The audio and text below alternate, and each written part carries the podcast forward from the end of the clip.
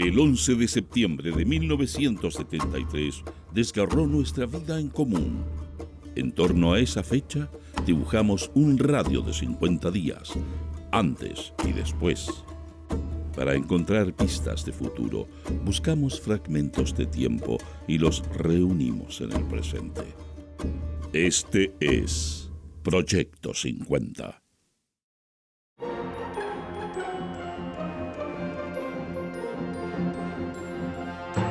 Buenos días. Estas son las principales noticias del viernes 10 de agosto de 1973. Portadas. El siglo. El pueblo sentenció al fascismo asesino. Gabinete contra su versión golpista. Cayeron ocho pijes cuando iban a volar línea férrea. El Mercurio. Allende es la última oportunidad. Paro total de actividades. Reacciones de políticos. Camboya aguarda ofensiva final. Noticias interiores. El siglo. Gabinete contra el terrorismo y la subversión golpista. Allende señaló precisas tareas a nuevo gabinete. El pueblo y el gabinete garantizan la seguridad nacional. El Mercurio. Extremistas de izquierda planeaban acción sediciosa en base naval. UP repartió panfletos en contra de las Fuerzas Armadas. Asumen comandantes en jefes subrogantes. Paralizada totalmente la locomoción colectiva. Noticia destacada. El siglo. Gabinete contra el terrorismo y la subversión golpista. Terminar con el paro sedicioso de un sector de los camioneros dirigidos por Vilarín. Imponer el orden político y público. Luchar contra la subversión. Declarar como asociación fascista a Patria y Libertad.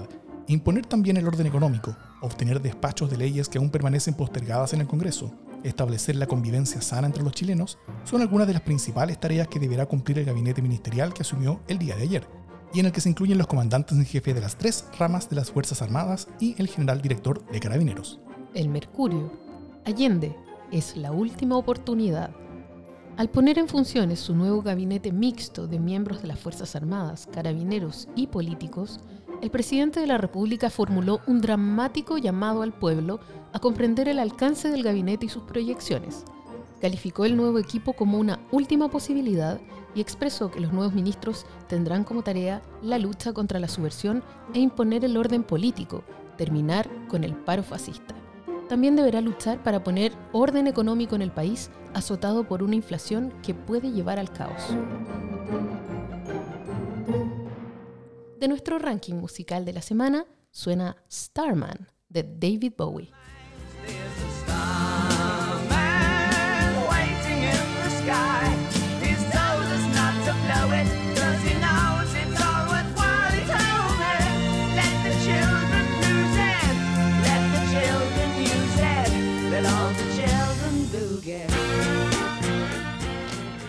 Mientras los diarios publicaban las noticias que acabas de escuchar, en Chile ocurrían otras cosas que no estuvieron en titulares y que solo conoceríamos por documentos, libros y testimonios años más tarde.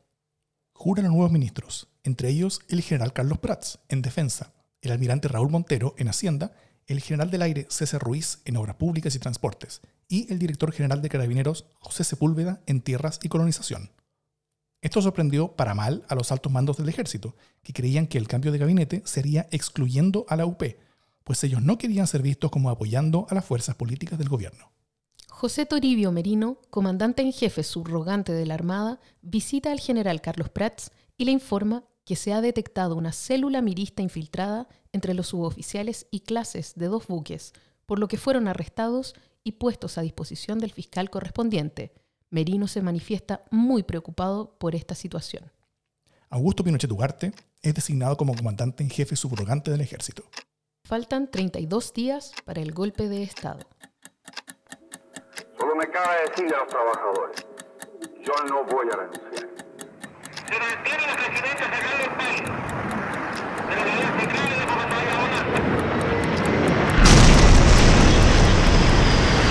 Fuerzas Armadas y de actuado en el día de hoy solo bajo la inspiración patriótica. Es 13 de octubre de 1973. Han pasado 32 días desde el golpe de Estado. El Mercurio. Liberados 327 detenidos del Estadio Nacional. Al abandonar el recinto, se despidieron de amigos o saludaron a familiares agitando las manos. Cada uno de los 327 debió firmar una ficha de salida y a cambio recibió un salvoconducto que justificara la ausencia del trabajo o de los estudios. El coronel Jorge Espinosa Ulloa, comandante del campo de detenciones del Estadio Nacional, permitió ayer que los periodistas ingresaran a la cancha principal y fueran testigos una vez más de las condiciones de funcionamiento de aquel recinto. El alto oficial respondió preguntas y explicó los problemas que dificultan el proceso de liberación de los inocentes. Y, al despedir al grupo que abandonó el recinto, manifestó, ojalá ustedes comprendan la situación. Nosotros estábamos muy enojados con los que nos empujaron a esto. Esto explica que hayamos cometido algunos errores. Llamado a extremistas para que abandonen la clandestinidad y respondan a los cargos acusados y también entreguen las armas que mantienen ocultas. Sin toque de queda Concepción. Fue levantado también en Arauco. Se reitera el toque de queda en todo el resto del país. Vicaría de la Solidaridad. Es publicado el decreto ley número 77 que disuelve y proscribe los partidos políticos que apoyaron al gobierno depuesto. Establece que sus bienes pasarán al dominio del Estado y la Junta de Gobierno los destinará a los fines que estime convenientes. Además, señala los castigos a que serán sometidos quienes promuevan su organización y difundan propaganda relacionada con la doctrina marxista. La historiadora Ángela Vergara consigna que la Comisión Interamericana de Derechos Humanos envía una misión a Santiago para investigar la situación de los derechos humanos.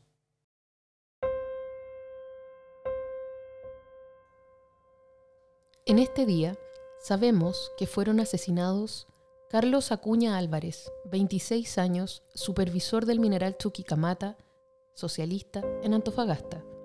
Luis Ortiz Acevedo, 36 años, obrero agrícola, sin militancia, en Pirque. Juan Ortiz Acevedo, 38 años, obrero agrícola sin militancia, en Pirque. Manuel López López, sin militancia, en Santa Cruz. Héctor Araya Garrido, 21 años, gasfitter, sin militancia, en Santiago. Floridor Flores Caroca, 24 años, obrero, sin militancia, en Santiago. Washington Gaona Orellana, 32 años, obrero, sin militancia, en Santiago. Juvenal Sánchez Sánchez, 29 años, sin militancia, en Santiago. Víctor Vidal Tejeda, 16 años, estudiante de enseñanza media, sin militancia, en Santiago. Heriberto Burgos, 64 años, obrero, comunista, en Valdivia. Juan Núñez Cuevas, 19 años, grumete de la Armada, sin militancia, en Valparaíso. También este día detuvieron a Carlos Fariña Ollarse, 13 años, estudiante de enseñanza básica, sin militancia, en Conchalí. Carlos Morgado Ollarse, 28 años, obrero del Hogar de Cristo, sin militancia, en Conchalí. Jorge Pavés Enríquez, 25 años, obrero agrícola, sin militancia, en Paine. Alfredo Durán Durán, 44 años, oficial del Registro Civil Comunista, en Parral. Gilberto Rojas Vázquez, 28 años, obrero de la construcción comunista, en Parral. Miguel Rojas Rojas, 52 años, obrero agrícola socialista en Parral. Ramiro Romero González, 28 años, obrero agrícola socialista en Parral. Ruperto Torres Aravena, 58 años, agricultor, ingeniero químico, sin militancia, en Parral. Luis Yáñez Vázquez, 23 años, obrero agrícola sin militancia, en Parral. Manuel Cerda Mesa, 30 años, obrero de la construcción MIR en San Bernardo. Continúan desaparecidos.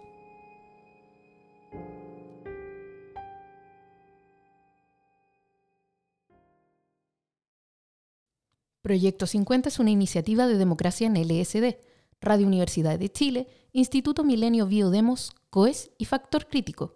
Escucha Proyecto 50 diariamente en tus plataformas favoritas de podcast y en Radio Universidad de Chile. Síguenos en Twitter e Instagram como arroba proyecto 50cl y escucha también nuestro espacio de análisis semanal cada lunes a través del podcast Democracia en LSD. Encuentra las fuentes y más detalles del proyecto en las notas de cada episodio.